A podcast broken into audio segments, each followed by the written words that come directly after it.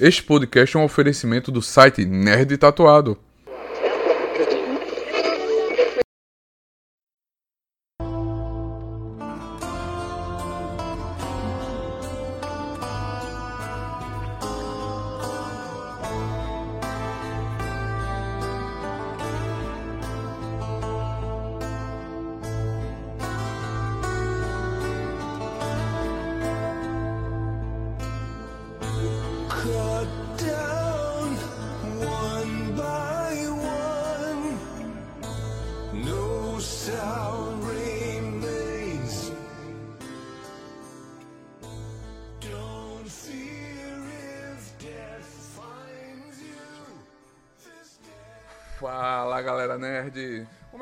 Estão? Vocês estão bem? Tá tudo em ordem com vocês? Tá tudo tranquilo? Tudo, tudo em paz? Hoje estamos aqui, mais uma vez aqui em uma live em nosso canal. Vocês sabem que a gente sempre produz live aqui no nosso canal.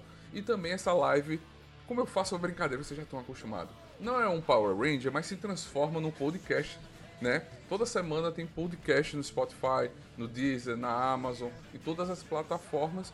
E uma sexta-feira é o enredo perfeito, onde o Rafael Assis e o Edivaldo Souza analisam filmes e os enredos mais cabeçudos do cinema também, falando sobre produção de cinema. E toda semana tem um NTCast com vocês aí, entrevistas, lives, transformadas para você no podcast. E hoje estamos recebendo aqui elas duas, que são do documentário brasileiro O Lugar Mais Seguro do Mundo, que retrata as consequências da tragédia que assolou o distrito de Bento Rodrigues em Mariana, Minas Gerais. Após o rompimento da barragem do Fundão, ele conquistou o, o- o documentário conquistou o prêmio Canon do júri de melhor filme internacional no prestigioso festival Doc Lisboa. O documentário foi selecionado ainda para o festival de Brits, o FIDBA, o festival de Firenze e o Cine OP. Estamos recebendo aqui as diretoras Aline Lata e Helena Wolfson. Sejam bem-vindas, boa noite. Boa noite, muito obrigada pelo convite. Sempre bom falar do nosso filme, do processo, falar sobre o cinema. Boa noite, boa noite a todos. É, obrigada pelo convite e estamos aí para dividir esse processo. Sim, sim. Galera, vocês estão chegando agora, vamos ver se essa live depois. Essa live fica gravada, nosso podcast logo logo sai. A gente sempre tá postando quinzenalmente o NTcast com entrevistas, mas vamos começar as perguntas aqui para vocês. É, como foi que vocês decidiram começar o projeto do documentário? É, bom, é, dia 5 de novembro de 2015, a gente levou um susto, acho que com todo o país, né, com a tragédia de Mariana, o crime de Mariana, que foi conhecido, né? E acho que, como todo mundo, a gente ficou um pouco sem entender aqui. A gente está em São Paulo, a gente ficou um pouco sem entender o que estava acontecendo exatamente, o tamanho da tragédia. E aí, uma amiga nossa também que estava nesse lugar de, nossa, será que tem como a gente ajudar de alguma forma? Enfim, ela agitou uma viagem para Mariana é, com pessoas que estavam interessadas em, em ajudar, voluntário, né? Eu fui como voluntária para lá, a Helena foi fazer uma reportagem, né? E a gente foi no mesmo carro, sem planejar nada, assim, essa amiga em comum que juntou a gente. E, e aí, quando chegou lá, a gente viu o tamanho né, dessa tragédia e, e aí conhecemos o Marlon e o Ricardo em frente ao hotel que eles estavam alojados.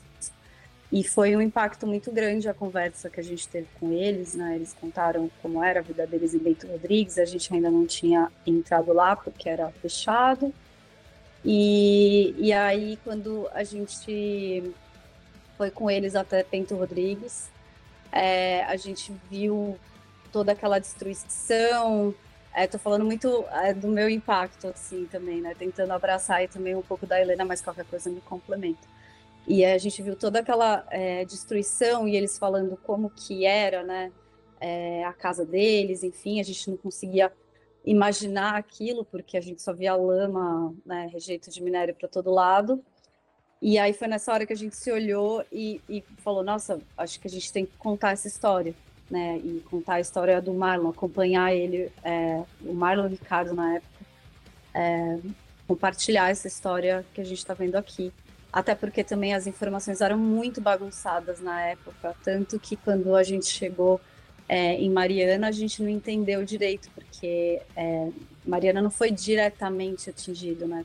Tiveram subdistritos que foram destruídos, Paracatu, Bento Rodrigues, e a, ao longo do rio inteiro do Rio Doce. Foi uma tragédia muito grande, né? Ao longo de muitos quilômetros, assim. Então foi meio nessa, nesse encontro com o Marlon, com o Ricardo, com a Helena, é, nesse lugar para gente novo, assim, que a gente decidiu começar essa história, esse encontro, esse impacto todo, assim, que aconteceu. É, eu acho, só complementando um pouquinho aqui, a Aline super estou contemplada pela resposta dela. É, eu acho que a gente ficou muito impactada, era muito dissonante a voz do Marlon e do Ricardo, assim, diante das outras vozes que a gente já estava lá há umas, acho que uns 10 dias, uma semana, nessa imersão, cada uma na sua busca de entendimento da tragédia. E quando a gente encontrou os dois, tinha uma dissonância do, do discurso, tinha uma coisa muito autêntica, de um ponto de vista mesmo, de uma revolta é, muito própria, assim, e, e, tinha uma proximidade nossa com eles de geracional, talvez, apesar de toda uma diferença social, de cidade grande, de gênero, a gente tinha uma certa é, assim, eles estavam já numa repulsa com a, com a grande mídia que estava indo lá.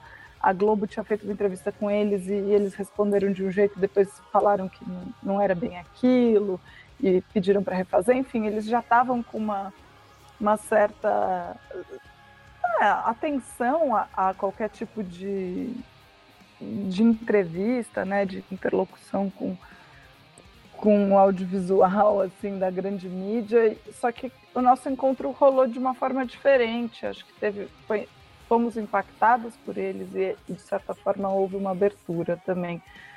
É, com a gente, era um, sei lá, rolou um, um, encontro mesmo, isso que a Aline falou, foi, foi o impacto desse encontro que fez. Então, assim, não existia a ideia de se fazer um filme.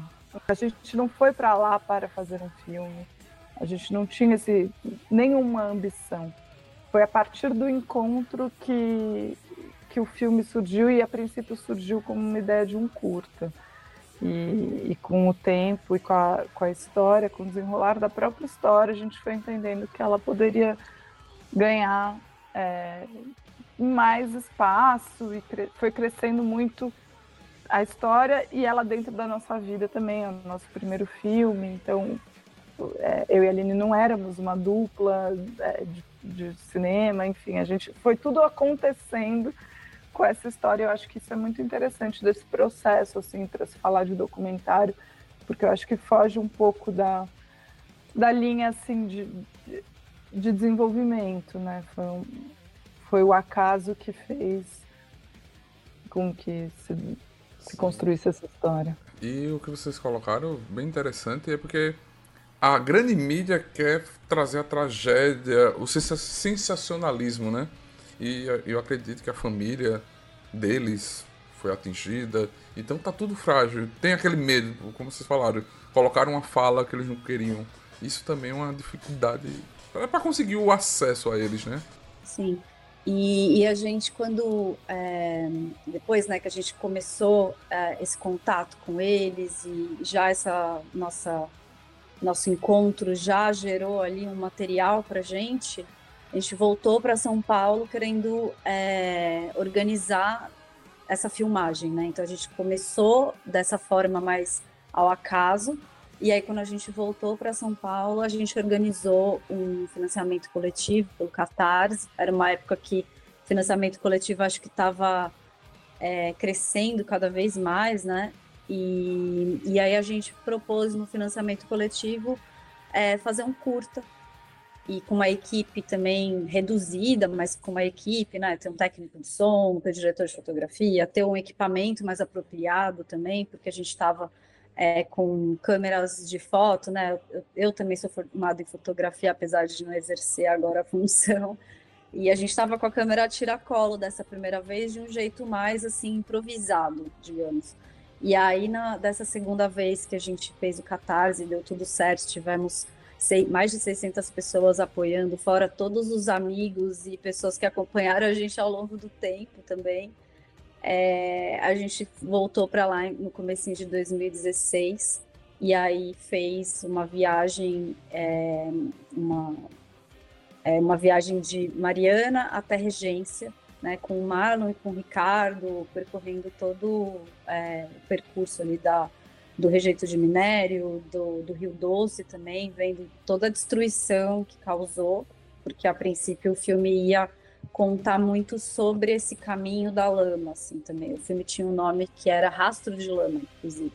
E aí, enfim, foi todo um processo. Então, começou de um jeito e foi se transformando ao longo dos anos, assim, naturalmente. Sim, sim, que interessante. No, no momento que vocês estavam gravando, a, empresa é, teve alguma pressão para impedir as filmagens ou algo do tipo? Uh, não diretamente. que acontece é que todas as vezes que a gente entrou em Bento Rodrigues, a gente era meio perseguido, assim, né? É, então a gente estava lá e aí de repente chegava um carro da Samarco, como se a gente estivesse sendo observado de alguma forma, porque depois de um tempo a gente entendeu que eles colocaram câmeras, né, no espaço, enfim. Então sempre eles chegavam desse jeito, é, perguntando o que a gente estava fazendo ali, que não podia ficar ali, etc. E o Marlon, é, com todo o seu direito de falar da sua casa, é, falava que ele estava na casa dele e que a gente estava com ele.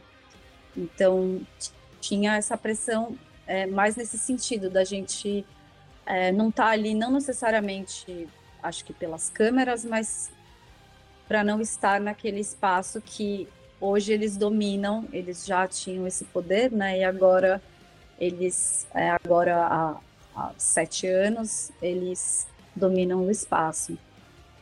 Né? Tem câmera de segurança, hoje você se você for tentar entrar em Bento Rodrigues, tem uma portaria, é, tem os diques que eles construíram lá, né, para conter o rejeito de minério.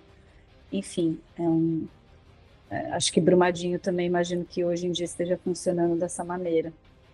Sim, sim. É, eu acho que isso é uma coisa muito interessante, assim, interessante, muito terrível, né? Mas é um ponto é, que a gente aprendeu muito fazendo esse filme, a partir muito da perspectiva do Marlon, que desde o começo, desde esse primeiro dia desse encontro na pousada ali, que eles estavam sendo abrigados, o Marlon e, e enfim, a comunidade, de, a pequena comunidade de amigos e familiares ali tinha muito clara essa noção de que a empresa queria essa terra de que não foi tão acidental assim a coisa, que, que existia um, um plano maior para isso. E eu acho que isso chamou muito a nossa atenção, uhum. é, até acho que nesse contraponto com a grande mídia, né, de você chegar perto de famílias atingidas que perderam tudo e ter uma abertura para essa escuta. E, e eu acho que isso que a Aline conta, né, do, do da vigilância, que até tem a ver com o nome do filme, né? O lugar mais seguro do mundo, ele, ele vem um pouco dessa, dessa ideia, dessa imagem de que hoje é, tem, tem duas imagens né, que no, nos guiaram para esse título. Uma é que tudo está muito seguro, porque está ali muito cercado por câmeras e vigilância. E a outra é que o Marlon fala que ele quer muito voltar a morar lá e que agora é o lugar mais seguro do mundo, porque não vai mais acontecer. É, como o capitalismo já destruiu, especulou tudo que tinha ali.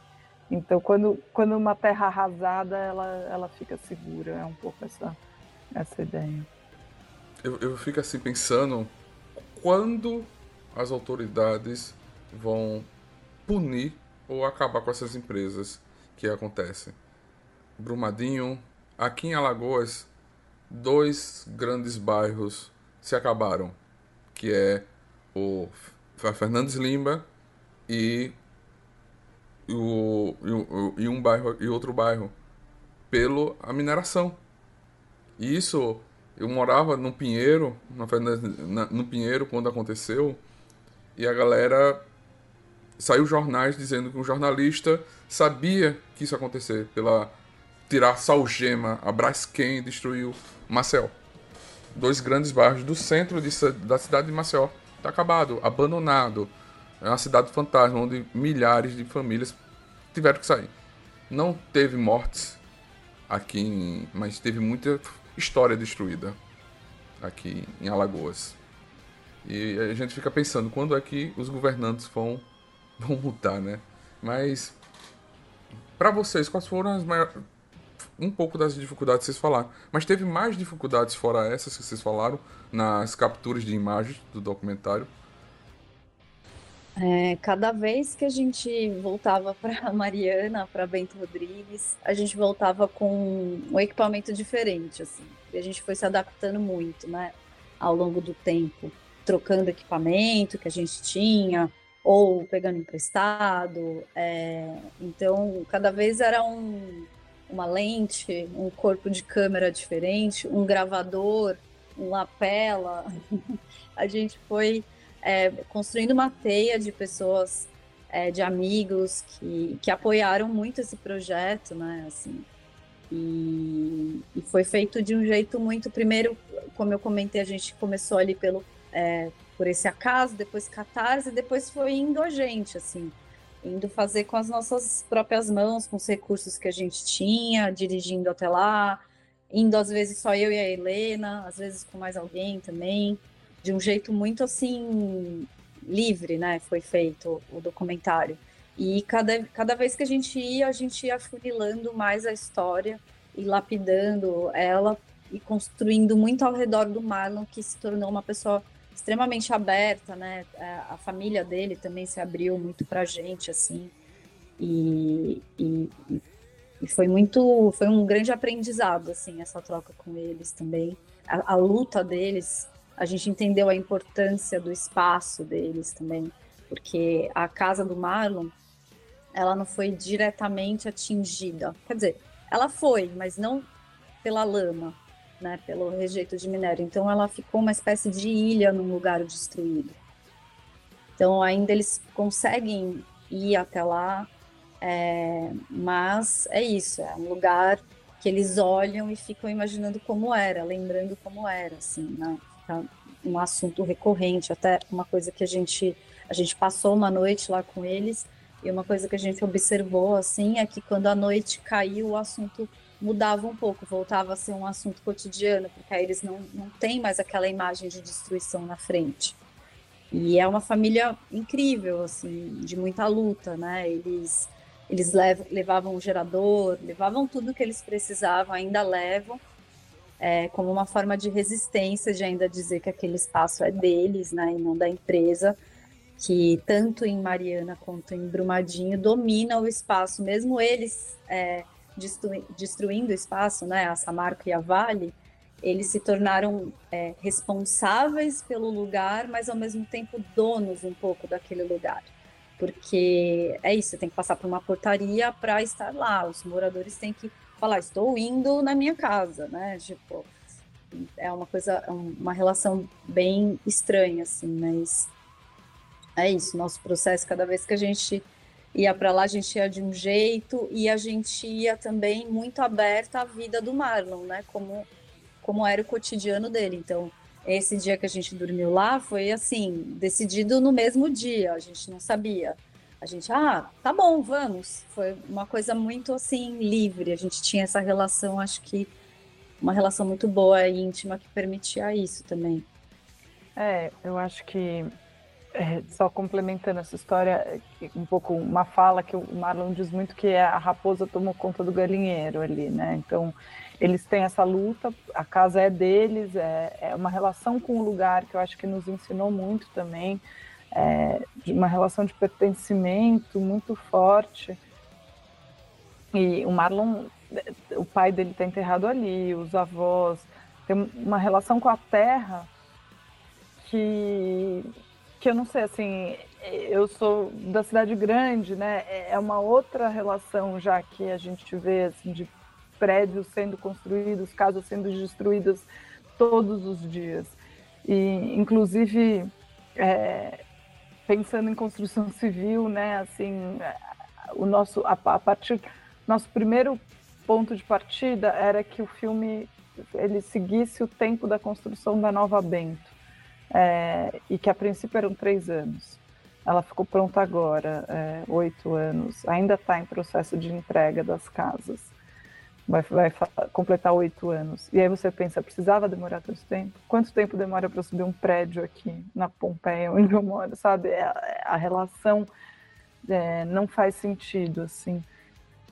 Então, eu fugi um pouco da pergunta, fui numa livre associação aqui, mas é, só um, um, outro ponto, assim, voltando um pouco, retomando essa pergunta das dificuldades de captação, eu acho que teve muito essa, essa pegada, assim, guerrilha mesmo, vamos aí com o que a gente tem, vamos, acontece alguma coisa, a gente sabe, vai ter uma festa semana que vem, vamos, vamos, a gente tenta organizar na nossa agenda, porque as duas também são freelancers e tal, e, então conseguir esse deslocamento, esse, esse investimento de ir, e teve, um, teve bastante disso, e tem um tanto que, que eu acho que é da dificuldade do se fazer um filme, é, é, um documentário que, que parte de uma relação de, que não é, né, não é um filme familiar, não é um filme tão aqui na nossa é, nosso quintal, que é esse imprevisível do, de como vai estar tá lá, como que o Marlon vai estar, tá, como que as pessoas vão estar tá abertas ou não, é, com espaço para nos receber ou não. Então, acho que essa essa dinâmica também foi muito uma dificuldade de às vezes chegar lá e falar, putz, acho que a gente não vai conseguir filmar nada dessa vez. E aí rolava, às vezes não rolava tanto quanto a gente queria, às vezes rolava outra coisa. Sim, sim. Eu recebi uma pergunta aqui. É, como essa foi a maior tragédia ambiental do Brasil, há muitas perspectivas e muitas obras que foram produzidas depois. Mas no caso de vocês, estavam lá desde o começo e viram o que aconteceu muito de perto. Ainda há ainda muito a se explorar sobre o acontecimento e as repercussões da tragédia que ainda não foram contadas, vocês acham?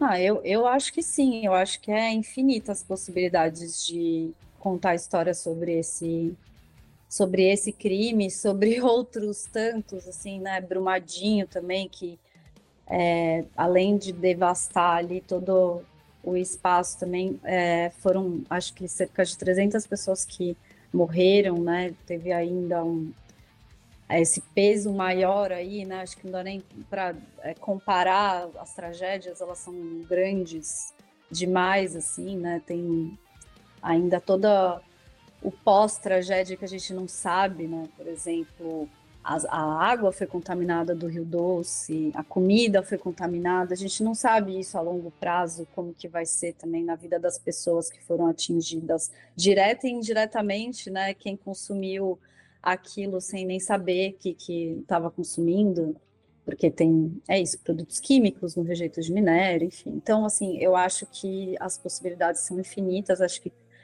as pessoas, é, quanto mais contarem essa história, melhor, para não cair no esquecimento. É, e não só ficar na data de, de aniversário né, da, da tragédia, dia 5 de novembro. Acho que é uma coisa que a gente tem que relembrar sempre, essa tragédia de Mariana, a tragédia de Brumadinho também, que aconteceu apenas três anos depois, o inimaginável do, de tempo, né, dessa, dessa distância de tempo tão, tão próxima, assim. É, acho que provou que realmente as empresas são muito negligentes, que precisa ter uma pressão muito maior. Então, acho que o cinema também tem muito esse poder de pressionar e por isso é importante a gente estar tá aqui, falar de novo sobre o nosso filme, a gente participar dos festivais, lutar para conseguir distribuir ele ao máximo de lugares possíveis, causar um impacto que a gente é, quer, gostaria. Então, é, acho super importante cada vez mais é, falarem desse assunto. Fico muito interessada em saber dos outros filmes que, que falam sobre mineração e especialmente sobre a tragédia de Mariana de Brumadinho. A gente participou agora de uma mostra de mineração que foi a primeira primeira mostra, né? Acho que eles organizaram, que foi do Instituto Taliber.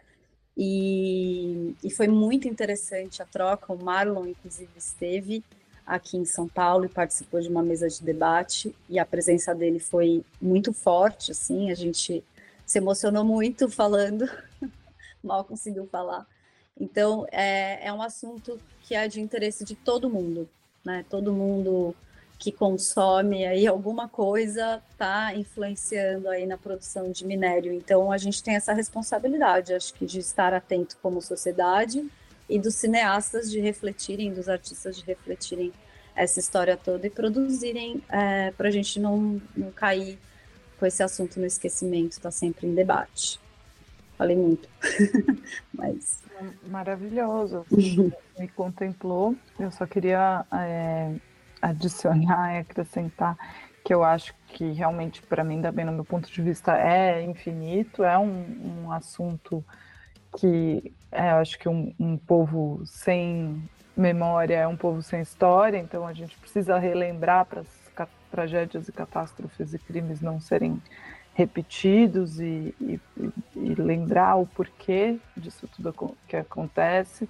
É, acho que a mineração, você fez aquela pergunta né, no começo, é, quando que essas empresas vão ser punidas? A gente não tem essa resposta, mas eu acho que é parte da história desse país a, a exploração e a impunidade que andam juntas assim. Então, acho que quanto mais olhar para isso.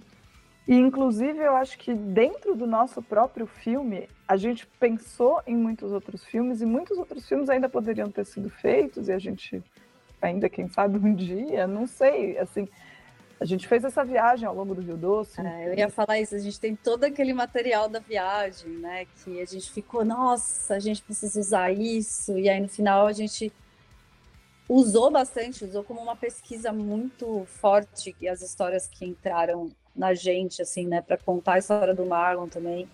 E no final, muitos recortes, realmente, assim, foi. Inclusive, é, é sempre difícil achar, né? Quando a gente vai contar uma história, seja qual for, sempre difícil achar o, o por onde o fio que você vai conduzir, assim, mas. É, e, e acho que foi bem difícil para a gente abrir mão desse material Sim. precioso que a gente tinha, porque eram encontros do Marlon e do Ricardo com outros atingidos. A gente foi para a aldeia Krenak, a gente passou por assentamento do MST, enfim, tiveram encontros muito ricos, assim, foi, foi doloroso para a gente abrir mão. A gente usa um pouco nos créditos, mas assim, esse material tá ali, mas a gente entendeu que o filme era outro, e a nossa, nosso desejo nesse filme era acompanhar essa vida. É, mas enfim, acho que essa é uma pergunta que abre possibilidades, não só para a gente, como para quem estiver afim e disponível, são temas infinitos mesmo. E acho que isso que a Aline falou, é um assunto que pertence a todos, né? Sim, sim.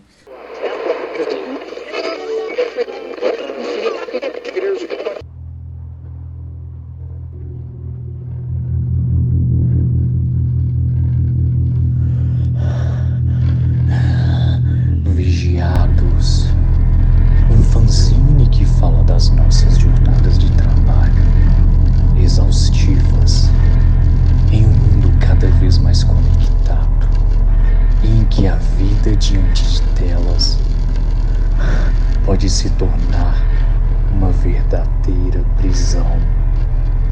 Com argumento de Edivaldo Ferreira, roteiro de Rafael Assis, arte de Will Pinheiro, no site palavrasbrutas.com.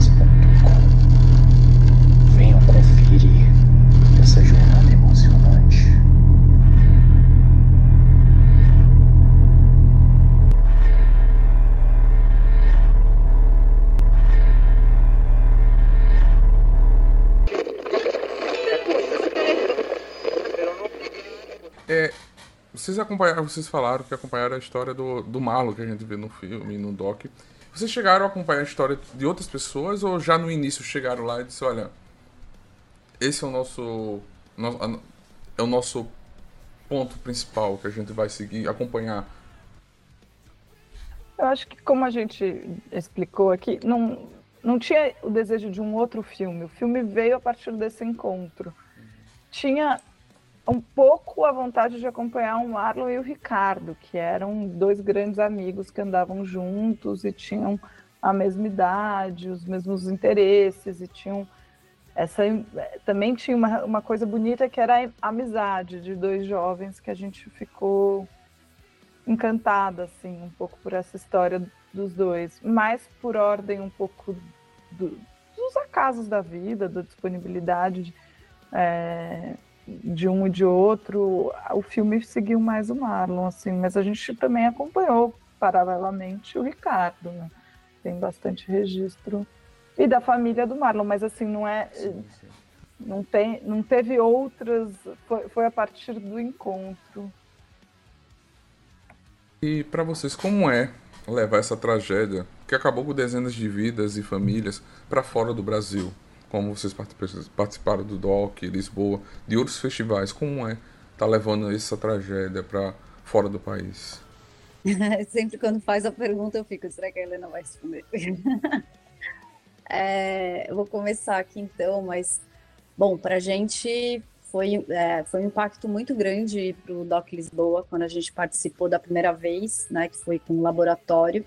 A gente fez um laboratório com a autoria do Andrés Duque, que é um cineasta que a gente admira muito e conhecemos melhor ali no laboratório, os colegas todos, enfim, foi uma, um laboratório que impactou muito a gente, muito importante, esse laboratório do Arque, Arque Lab chama, e a gente chegou com um corte lá e recebeu é, toda a crítica super construtiva dele e críticas também de outras pessoas que a gente participou de rodadas de negócio, levou críticas duras, assim, ouvimos até que não era interessante o assunto. é, e a gente foi aprendendo também a responder sobre isso, que foi um processo bonito nosso aí também de se apropriar do filme, do assunto. É, e então foi bem interessante assim a troca, ainda mais porque a gente ganhou o prêmio de aquisição e finalização lá, o que permitiu também a gente conseguir dar um gás e, e finalizar a montagem e fazer a finalização de todo o filme. É, então foi e uma troca. Né? É, e acreditar que acreditar isso é uma coisa que. que... Uma questão nossa, assim, de acreditar, pô, vocês estão fazendo uma coisa legal, interessante. Sim foi, foi um processo acreditar em, em não na história né, que a gente estava contando, mas na gente, inclusive, como fazedores de cinema, como diretoras, né? Acho que foi a primeira grande empreitada nossa aí na direção também. Até então eu fazia é, trabalhos mais videomaker, de um jeito mais híbrido, assim. Então foi a primeira vez que eu me coloquei nesse lugar é, de direção. A Helena também acho que foi mais nesse lugar também, de se colocar também é, como diretora. Então a gente foi aprendendo também na nossa relação, enfim, quando a gente levou esse filme para fora, a gente entendeu o peso dele, que a gente tinha que defender ele com unhas e dentes, com toda a história que a gente carregava nas, nas, nas costas das pessoas, do que a gente aprendeu também, representando ali todo mundo. E, e a troca é, de aprendizado assim foi foi muito forte assim foi muito grande também. E, e depois em Biarritz também que foi interessante é, a troca porque aí também era um festival que não era só de documentário tinha é, outro tinha ficção lá junto então essa troca foi muito boa. E falar sobre esse assunto também colocar as pessoas a par do que aconteceu, como foi, ver o interesse também, né? Porque por um lado tinham as pessoas que falavam que não era interessante, porque afinal a mineração não está no, nos países é, de primeiro mundo, assim, né? Nos países desenvolvidos da Europa, tá, né? No, no, no Brasil, tá em outros lugares. Então foi importante falar, opa, mas como assim não é interessante, né? Defender esse assunto. Foi uma troca muito muito boa, assim, porque houve essa conversa, esse debate.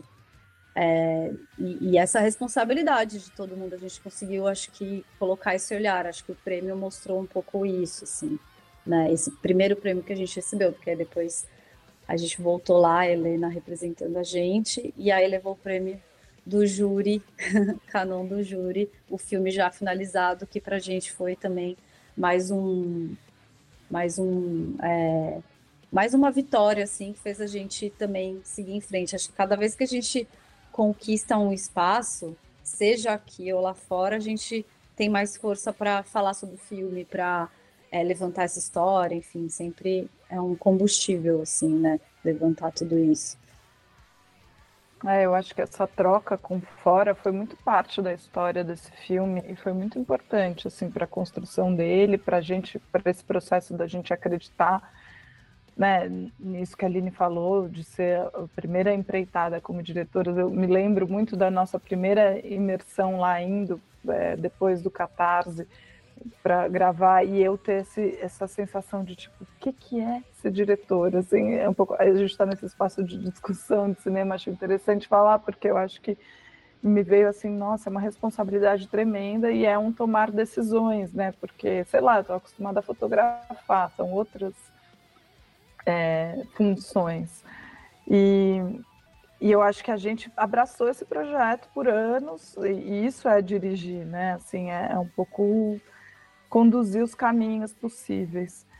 E, e, eu acho que essa troca com fora, como a Aline falou, ela sempre, sempre para a gente, acho que veio num lugar de muita surpresa. Nossa, o, prê, o primeiro prêmio, o segundo prêmio, a gente, assim, uou, que bom, isso está acontecendo, que validando né, um processo que eu acho que era permeado de muita insegurança. E, e aí também teve uma, um momento, teve isso, né, de críticas de fora, de um olhar assim muito é, duro e, e, e, eu diria até mainstream, assim, mais do, de uma Europa mais fria, assim, de tipo, vocês não estão entregando o que, que esse filme fala, vocês precisam me explicar melhor. É, eu não sei, eu não estou por dentro da, dos pormenores da, da mineração no, no, Brasil, sabe? Querendo mais uma coisa digerida que a gente não foi a nossa escolha desde o princípio, de fazer um filme muito. É, esqueci a palavra, Aline. É, um filme Mais mais. linear, né? É, assim, que entregasse mais, mais luta, assim, mais óbvio. A gente fez um caminho um pouco. E aí teve também uma outra coisa dessa troca com fora que rolou agora, que foi super legal, que a gente participou de um festival em, em Vancouver, é, festival latino, que teve um júri é, jovem, que a gente teve uma troca super interessante. O público jovem sempre, em Lisboa também, nas, nas exibições, é, o público jovem, acho que talvez pelo personagem ser jovem, tem uma troca interessante rica. E a gente foi no processo de desenvolvimento também a gente participou de um festival no Chile e que eu acho que aí veio um contraponto legal assim de sair da Europa de ir para América Latina de entender que esse é um problema muito desse território assim. É, e, e que tem muita consonância, tem muita troca, muita gente que vive coisas muito similares assim. Eu acho que essa troca com o fora, seja mais perto ou mais longe, ela só acrescentou, assim. E essa noção de que realmente muita gente não fazia ideia do que tinha acontecido e como, como contar essa história para um público maior. E olha que foi uma tragédia gigante, uma tragédia noticiada no mundo inteiro e ainda tem pessoas que não conhecem. E, eu- e- eu acho que isso é o, é o, o lindo do doc de vocês, é levar para quem não conhece, para quem não quis ver. Porque aparece numa página de jornal, numa matéria na rede social ou num link e a pessoa não abre. E o doc de vocês está lá para mostrar o que é a família do Marlon, o pessoal que está envolvido nessa tragédia, que perdeu famílias, que a empresa destruiu vidas, histórias, faz. O doc de vocês é, é, é incrível por isso. Quando eu recebi o e-mail para divulgar a matéria de vocês, primeira coisa eu disse, não, preciso entrevistar elas, porque aqui a gente, do Nerd Tatuado, eu principalmente, a gente abre es- espaço para a galera para mostrar o amor, a paixão, o cinema, a história verdadeira. A gente recebeu aqui o pessoal do, do da Boate Kiss, que, que sofreu da tragédia da Boate Kiss, que teve a série da Netflix. A gente recebeu o pessoal que escreveu, os roteiristas também. E isso é importante, como vocês falaram.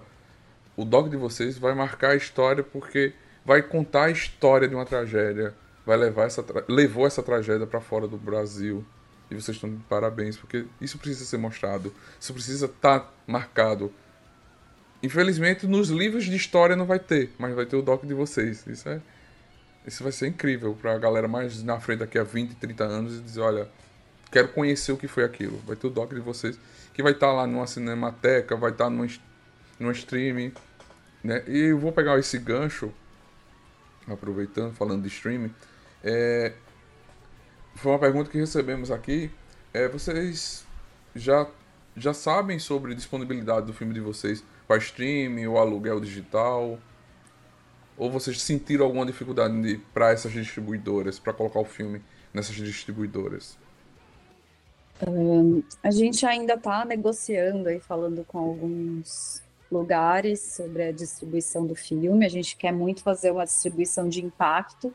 Esse ano a gente agora tem ainda uns festivais aí pela frente. É, vai passar aqui em São Paulo na Mostra Sesc de Cinema em dezembro. A gente ainda não tem a data porque só foi divulgado né, a seleção, mas é, vai passar no- na primeira semana de dezembro, se não me engano. E fora isso, a gente está na conversa sobre distribuição, especialmente distribuição de impacto. É isso, a gente quer passar nas comunidades, quer passar nas escolas. E claro que streaming para a gente é super importante, porque acessa aí mais casas também. Então, a gente está nessa negociação. Acredito que em breve a gente vai ter essa resposta aí para o público, né? Tem muita gente que quer assistir nosso filme, muitos amigos, muita gente que acompanhou todo esse processo, né? Porque foram sete anos. Imagina essas seis, pelo menos essas 600 pessoas do Catarse, com certeza, quem ainda não viu, né? Que algumas pessoas já viram, devem estar bem curiosas aí para assistir. A gente teve essa oportunidade de do festival do Cine Ouro Preto, que foi nosso lançamento nacional, e que a gente foi escolhido pelo, pelo júri, né, pelo, é, acho que o Kleber Eduardo, se não me engano, para entrar para o Itaú Cultural Play durante um, é, uma semana, logo depois do festival. Então, isso possibilitou que as pessoas, algumas assistissem, enfim. Mas claro que a gente está atrás de mais exibições e a gente quer colocar esse filme no mundo. O que mais a gente quer é que as pessoas assistam e falem sobre o assunto e conheçam o Marlon, a história dele, acompanhem também é, o que acontece lá, como que é essa história da Nova Bento, enfim, que continuem acompanhando as notícias também para o desenrolar dessa história. É importante a opinião pública, né? Pressionar aí também as pessoas a conseguirem os direitos todos que foram destruídos ali. Inclusive, se alguém estiver ouvindo a gente quiser convidar o filme para passar, é, debates, enfim, a gente está super nesse momento, a fim que o filme circule, como a Aline falou, distribuição de impacto, escolas, eu acho que são o nosso foco agora. E essa experiência que a gente teve aqui de trazerem o Marlon para essa exibição foi muito rica, de ter esse diálogo direto assim com o personagem, com o atingido, com o ativista, né, que ele é tudo isso. É, foi foi muito mostrou para a gente o quão rico é ter esse né, sair um pouco dessa coisa só os diretores, as diretoras, só quem faz o filme é, por trás, assim, acho que ter essa, essa troca com ele é muito rico. Então, estamos aí, É, disponíveis. e deu para ver que a gente é bem tagarela. É bom, isso é bom. Mas isso, isso é importante. É, como você falou, também teve a exibição no, no Cultural, ainda tá tendo no Cultural Play a exibição do Itaú, Não. mas- mas Não, foi por uma semana, mas foi muito importante, porque aí é, conectou né, o Ouro Preto com o Itaú Cultural Play, então permitiu que mais gente assistisse, assim, essa conexão do festival com o Itaú Cultural Play. E agora a gente está doido para para exibir mais esse filme, falar mais sobre ele, a gente tem muito orgulho desse filme, né, dessa história, de como a gente construiu junto com o Marlon, é, de todas as conquistas do filme, É, então a gente quer mais é falar dele e espalhar ele por aí, assim. Interessante mesmo, muito bacana. Isso tem que ser importante. E também o bom, agora a gente está tendo mais acesso, graças a Deus, do governo, para um olhar, voltou o olhar e, e foi colocado em pauta a, a, questão da cota do cinema nacional. Isso é muito importante. E a gente aqui do, do Nerd Tatuado sempre coloca isso. Sempre defende essa bandeira que o cinema nacional tem que. Não é ter cota, porque eu acho que o cinema não precisaria ter cota, mas o, o cinema deveria ter mais espaço nesse, no, nos cinemas. Os filmes nacionais precisariam ter. Não precisaria a gente cobrar isso, um direito nosso, por lei. Mas isso fosse normal. Porque a gente viu muitos filmes perdendo espaço por causa de um filme da Marvel, um filme da Disney, ou então esse que acessa mais. Deve ter. Tá tendo agora o, o filme do Kleber, Kleber Rocha, Retratos Fantasmas. Em poucos, eu tô doido para ver, eu não consigo porque são poucos cinemas que está trazendo. Poucos cinemas estão exibindo. Isso é muito complicado. Eu acho que o cinema nacional, o cinema, deveria ter uma lei, porque os donos de, de cinema só vão exibir se a gente ter uma lei, tiver uma lei, para ter pelo menos duas, três salas do cinema passando filmes nacionais. Filmes que, que a galera produz, que é muita gente produzindo, é muita gente criando, como vocês. Como eu um dia vou produzir alguma coisa também então é, é importante. Inclusive o filme do Kleber eu, eu fui ver, achei maravilhoso e é justamente sobre isso, né? Essa, essa morte, um pouco essa nostalgia desses espaços é, de cinema e a resistência também. Eu acho que a gente, bom, a gente ainda não passou num cinema aqui no Brasil, mas vai ter essa estreia no Cine que é uma sala que a gente gosta muito. Mas ia ser incrível ter mesmo ocupar também esses espaços além dos streamings, né? Verdade, verdade, é importante. É, essa, essa pergunta, como apaixonado de, de, de, produção de cinema, que já tentei, já fiz, já brinquei um pouco também, sou parte mais videoclipe também. Minha parte é mais videoclipe, produção independente, essas coisas. Como foi para vocês a captura do áudio lá, com tudo acontecendo? Áudio sempre é difícil. sempre difícil, né? A da primeira vez, então, que a gente estava lá e, e, assim, completamente é, sem pensar em fazer um filme, né? Era o áudio da câmera, assim. Então, não estava tão legal. E a gente usa bastante esse material, porque é o nosso material em que a gente vê é, o rejeito e tudo que aconteceu mais fresco, é, a relação é outra ali no início, né, desses sete anos para o final. Então, a gente usa bastante desse material e foi super difícil. A confraria de sons charutos trabalhou bastante ali em cima do som. Eles foram muito parceiros com a gente. Depois a gente voltou é, com gravador, com lapela, e, e, na verdade em 2016 a gente estava com o técnico de som, Fred França, também foi super parceiro, e aí, enfim, esse momento a gente estava assim, feliz, profissional. Depois era uma coisa mais eu e a Helena, e quem tivesse perto ali para ajudar.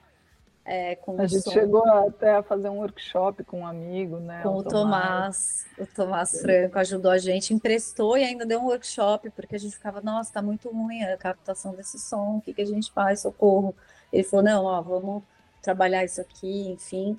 E ensinou pra gente algumas coisas que a gente não sabia, alguns detalhes, e a gente voltou lá com a cara, com a coragem, com o que a gente aprendeu um pouquinho rápido que a gente aprendeu e fez o filme. E tinham situações, né? Por exemplo, quando os carros da Samarco chegavam, que a gente, obviamente, não tinha microfonado os, é, os funcionários da Samarco. E a gente não estava com o microfone boom ali para captar isso, né? Então, tem alguns momentos do filme que a gente coloca uma legenda é, quando eles falam, né? Ouvindo de fone milhões de vezes, a gente conseguia identificar, ou até no comentário do Marlon, o que, que eles falavam ali para complementar. E em outras vezes a gente pressupõe, né, o espectador pressupõe o que a pessoa falou ali porque o Marlon responde, né? Nesses casos em que a gente estava distante, não tinha como, a gente teve que lidar dessa forma na montagem também. É, que inclusive acho que vale esse parênteses, a gente teve um montador muito parceiro ao longo do processo todo e que também ajudou muito no áudio, a como costurar ele e entregar melhor né, para a confraria ali de sons e charutos, o Dani, Daniel Turini conseguir ajudar a gente ali, o Eduardo Hessing, que também assina o roteiro com a gente, porque no final das contas o nosso processo foi tão é, costurando, né, ao longo dos anos, que o montador, sem dúvida, estava junto ali na escritura da história com a gente. É um roteirista, parceiro é. desde o, do, não do começo, mas desse segundo começo, né? Edu foi muito parceiro nosso. E acho que só complementando a história do áudio, a gente sempre brinca que esse filme foi uma escola para a gente, foi uma universidade de cinema, de documentário, enfim, foram sete anos de, das duas que também eram iniciantes nesse universo um pouco do documentário. Então, eu acho que o áudio foi melhorando, né? Ao longo, teve esse momento que a gente teve o Fred, que foi profissional, foi nosso ápice, mas depois todas as nossas vidas eram sempre um passinho melhor. Porque é fácil fazer um documentário, eu fiz um documentário chamado Salão dos Artistas. Você está sentado num ambiente fechado, controlado. É muito lindo. Você bota um microfone da câmera, capita, você só se, se preocupa com o ruído de fora. Fechado é tudo lindo, mas vocês estavam no dia a dia, tipo, acontecendo. E sem roteiro, assim, roteiro eu digo que a vida é sem roteiro, como vocês diziam. Estão lá gravando uma cena e chega o cara da macro e para lá para falar com você. Parabéns, isso é uma aula gigante que que traz uma experiência gigante também, né? E às vezes a gente estava filmando uma coisa e tinha um som interessante acontecendo, em outro, putz, não estamos gravando, não sei quem está falando, principalmente numa noite lá de festa que a gente filmou e dormiu lá esse dia. E aí, né, essas coisas de também cinema guerrilha, nós duas, despreparadas para passar uma noite, a bateria acabava da câmera, o, o, o microfone parava de funcionar e pegava o som só do boom, enfim. É, essa e... parte é bateria para. É... Não tinha luz no lugar, então não dava para carregar também. E eu lembrei de mais uma coisa relacionada ao som, não a captação, né, mas a trilha do filme, é que a gente é, é isso, a gente ouvia as músicas que o Marlon estava ouvindo, que o Ricardo estava ouvindo, e depois a gente ficava assim, nossa, como é que a gente vai conseguir essas músicas? Eles falam em cima. Tarará.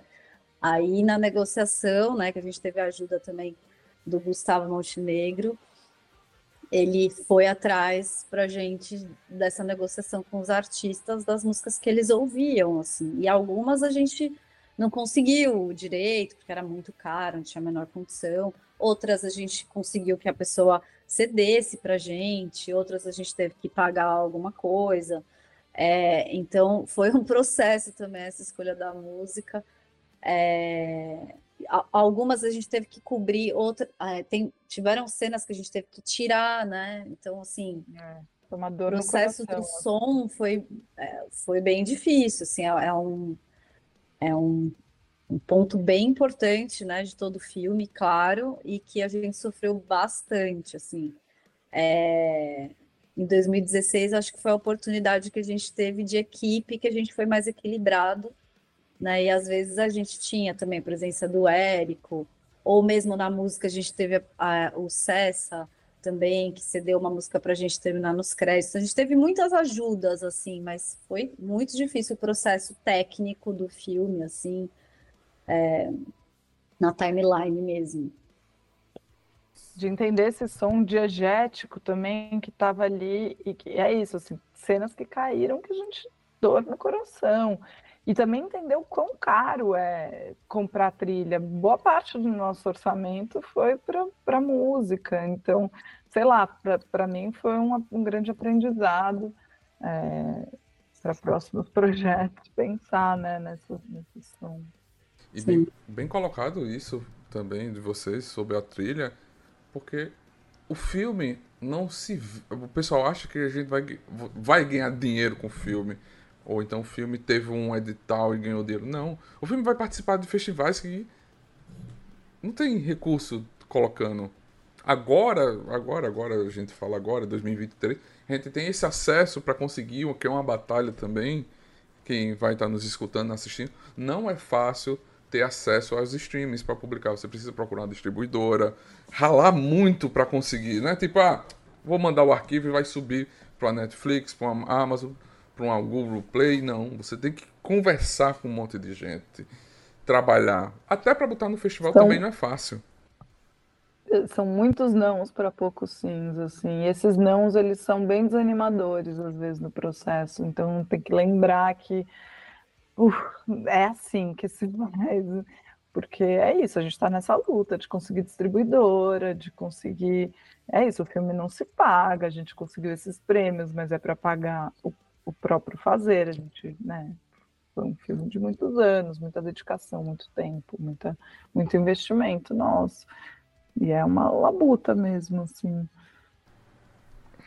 Eu fiquei muito. Isso, isso, isso me tira do sério, porque a galera acha que ver a produção é lindo. E vocês falaram também uma coisa muito interessante na live, na- nesse decorrer da nossa live, entrevista, que vocês começaram com uma- um olhar que ia ser outro nome do, do, do documentário, mudaram.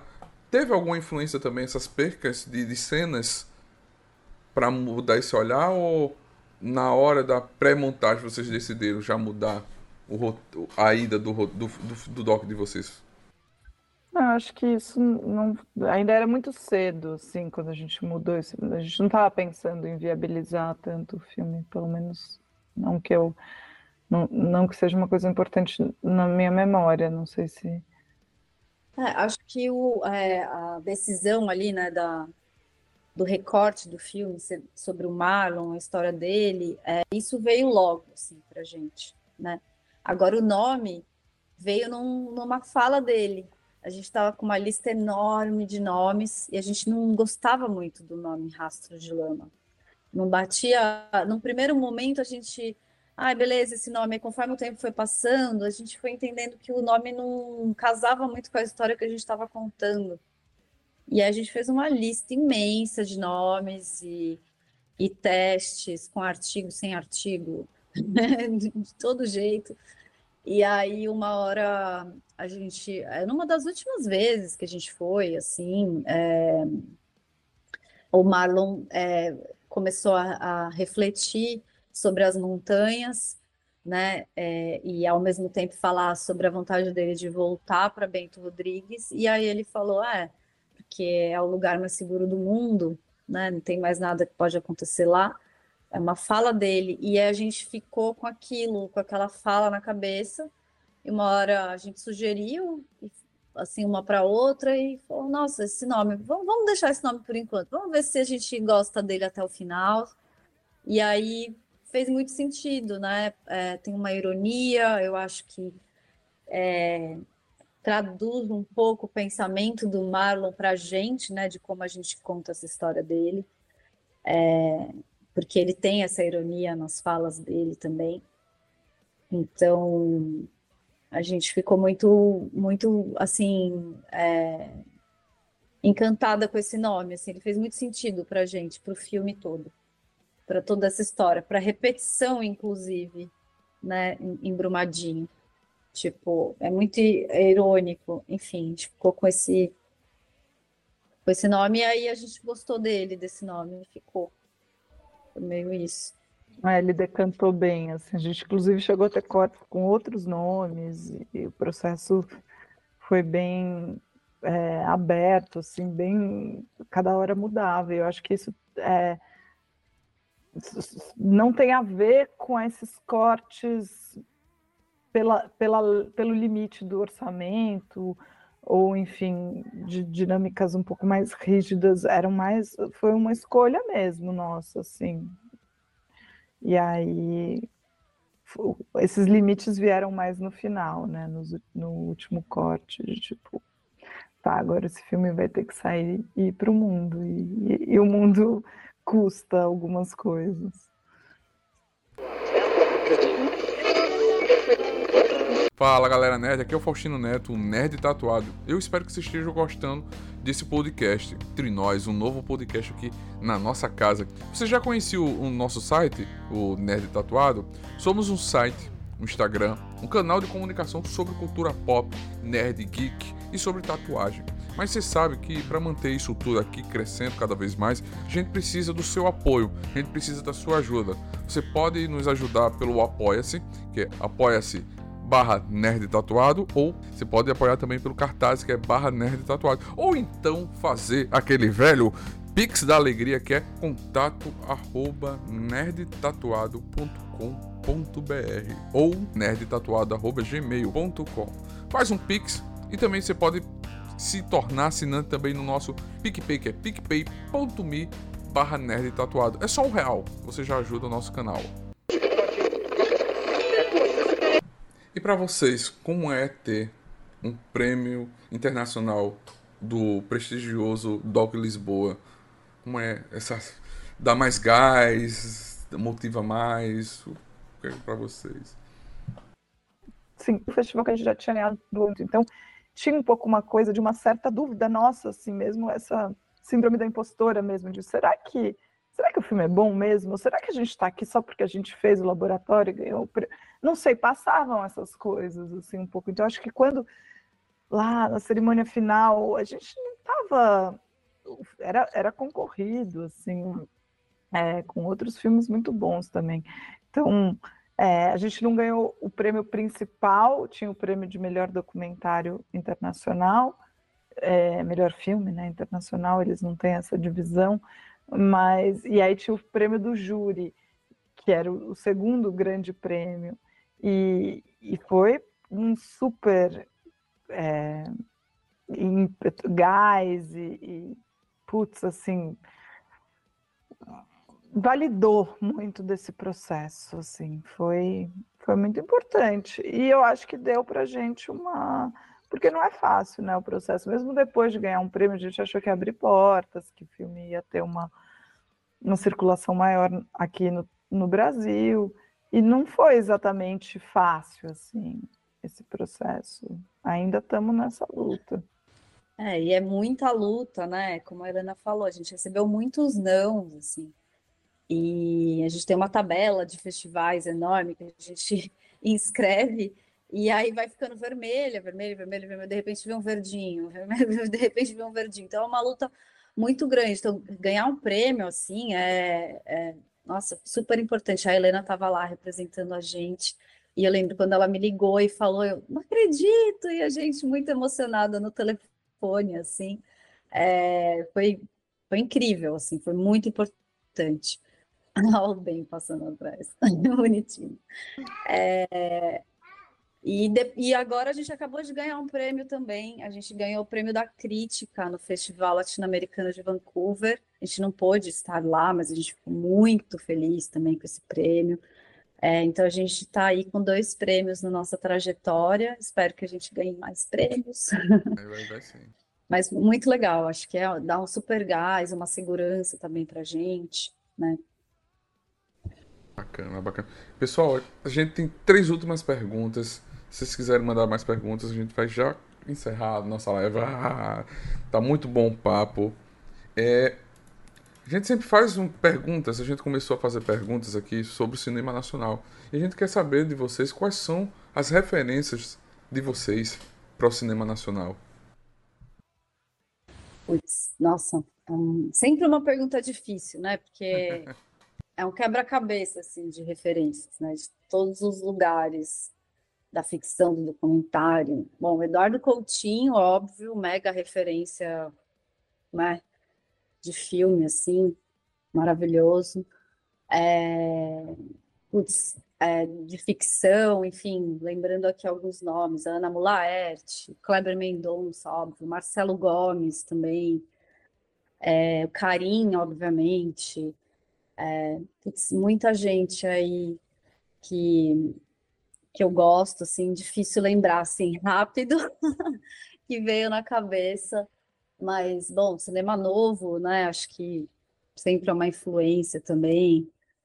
É, tem também as diretoras amigas que a gente vai fazendo aí no meio do caminho. A gente faz parte de um grupo que chama Documentaristas, tem muitas diretoras lá que a gente admira muito, Elisa Capai, Paula Saqueta, Fernanda Pessoa. É, poxa, são muitos nomes, assim, é sempre difícil falar. Certeza que eu vou sair da live e vou falar, poxa, por que que eu não falei? Vou deixar a Helena falar aí também. É, mas acho que esses ficam muito no coração, assim.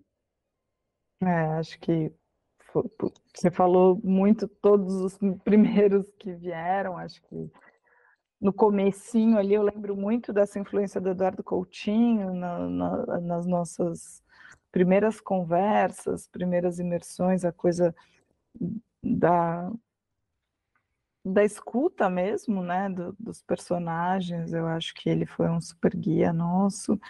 É, é difícil, porque tem também não nacionais, né, que nos influenciaram. é, tem, tem um filme que foi muito marcante para a gente no processo, que é da Guatemala, a diretora do México, Tatiana Hueso, foi- que é o lugar mais pequeno do mundo, que é, que é bem.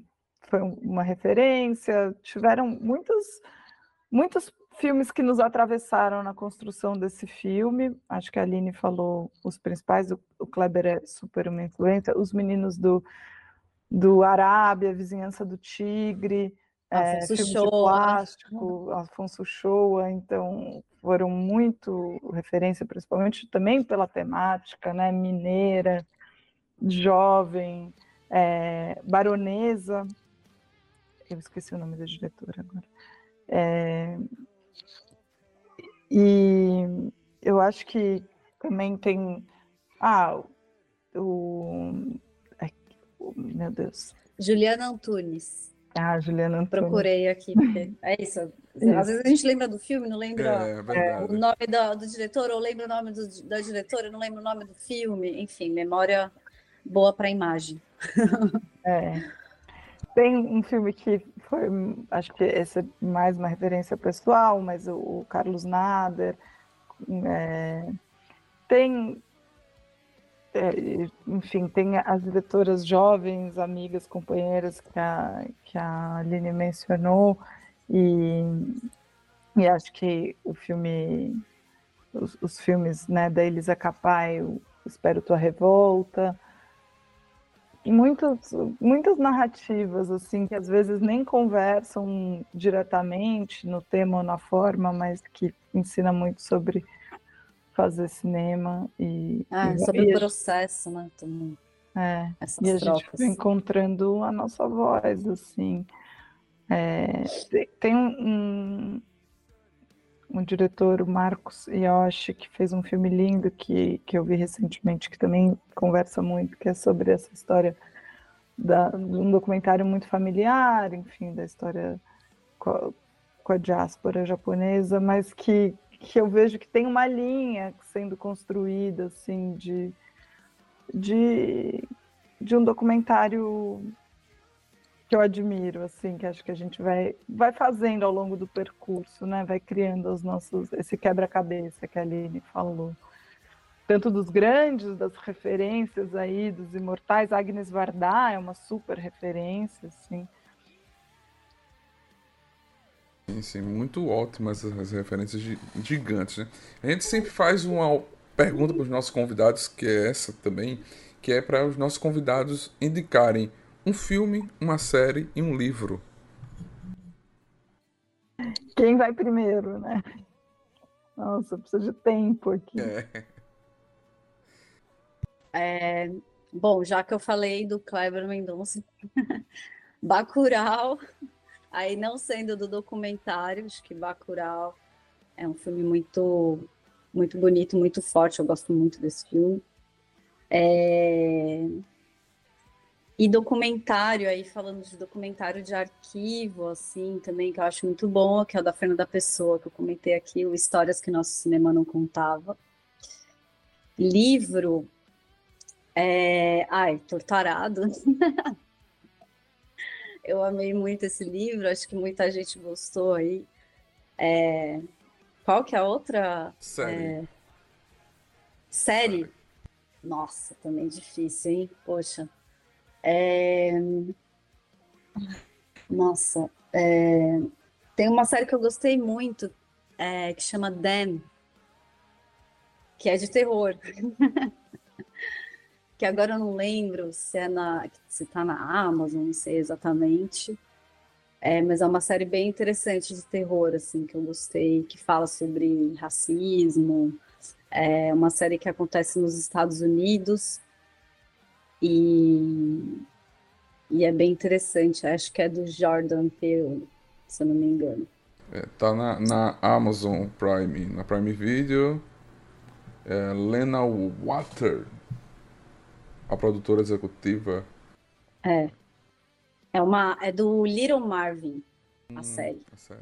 Tava que eu falei, mas não é, é que ele fez Us, que eu acho que tem uma coisa meio parecida, mas é do Little Marvin, criador da série. Nossa, eu eu virei mãe no último ano, minha memória e, e assim, meu tempo também tá um pouco. Então, série e livro têm sido coisas é, raras para eu conseguir focar. Se eu tô assim, nossa, qual foi o último livro inteiro que eu li?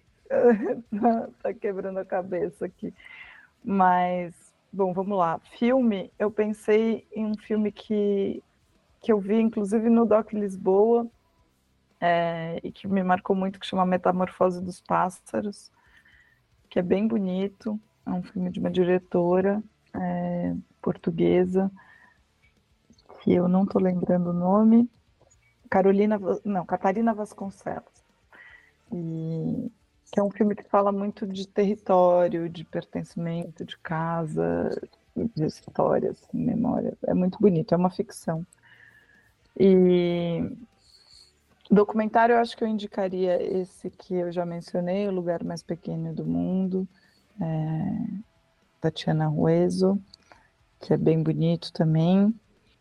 Série, a última série que eu, que eu estou vendo ainda, que eu estou gostando muito, que é o Cangaço Novo, que mas eu não terminei. Boa, Não Helena. terminei, estou no processo.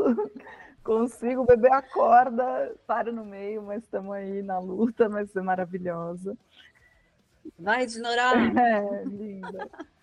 E, e livro, cara, difícil, mas eu tô lendo um- Os Anos da Anne Arnaud, também aos pouquinhos, e, e acho que é, que é o que eu posso recomendar, porque é o que tá na minha cabeça agora, e é bem bonito. Cangaço Novo é gigante. A gente já entrevistou o Ali Muritiba, o diretor. Tô tentando trazer ele aqui de novo pra ver, mas a agenda dele não tá batendo. Ele tá produzindo Cidade de Deus, a série. né? Eu quero agradecer a vocês por estarem aqui. Foi muito incrível conhecer a história, como foi, como vocês falaram, é, um doc guerrilha que vocês, câmera na mão e aprendendo muito. Uma coisa que me marcou na fala de vocês foi o começo era uma câmera, depois foi outra. Isso é um aprendizado muito incrível. A questão do som para mim foi também. Eu fiquei assim apreensivo porque é, é, é muito. Parabéns. Muito obrigado por estar aqui. Foi incrível conhecer a história do documentário de vocês. E agradeço de verdade de coração. Obrigada, nossa, foi muito legal participar é, desse, dessa troca. Acho que faz sempre reviver e a importância de lembrar a gente a importância desse filme, dessa troca. E eu queria só dizer uma coisa que acho que foi um aprendizado para a gente, assim, essa coisa da técnica às vezes é muito assustadora, né? Tipo, óbvio que não é o ideal fazer um filme com cada diária com uma câmera e, e sem som direto, enfim. Mas é possível, assim, às vezes as histórias elas existem também para além dessa da técnica perfeita. Então acho que é, não, quem está aí querendo fazer um projeto não se intimidar pela técnica que às vezes é intimidadora. Ah, e questionar também o que é perfeito, né, para você contar uma história. Muito obrigada também, a conversa foi muito gostosa, foi uma conversa mesmo. É, espero ter respondido todas as perguntas da melhor maneira. É, é isso, muito obrigada aí também quem assistiu a gente. É isso, bora fazer cinema e falar sobre esses assuntos importantes que rodeiam a gente, né? É, muito obrigado mesmo vocês estarem aqui. Numa sexta-feira, momento de descanso de você. Obrigado de coração mesmo. Gente, a nossa live vai ficar gravada aqui. Vocês vão poder assistir quando quiserem. E daqui a 15 dias ela se transforma no podcast. Gente, muito obrigado quem acompanhou. Vai estar aí na descrição as redes sociais delas, da Helena, da Aline, para vocês acompanharem os projetos, os trabalhos. E a gente também vai colocar na descrição do nosso podcast. Muito obrigado, gente. Como eu sempre falo, valorize o cinema nacional, apoie o cinema nacional, assista filmes du- dublados, porque o nosso cinema, é, a nossa dublagem é a melhor, o nosso cinema é o melhor. Então acompanhe. Quando tiver um filme, um documentário nacional numa sala de cinema, vá assistir. Assista, valorize. Porque só quem produz sabe como é o por trás das câmeras, a relação, o amor, a dedicação. Por isso a gente faz live aqui entrevistando os, os produtores, os diretores, para mostrar um pouco para vocês como é tudo. Muito obrigado, gente. Que a força esteja com vocês. Obrigada, tchau, tchau. Valeu. Valeu, valeu. Tchau. Boa noite. Boa noite.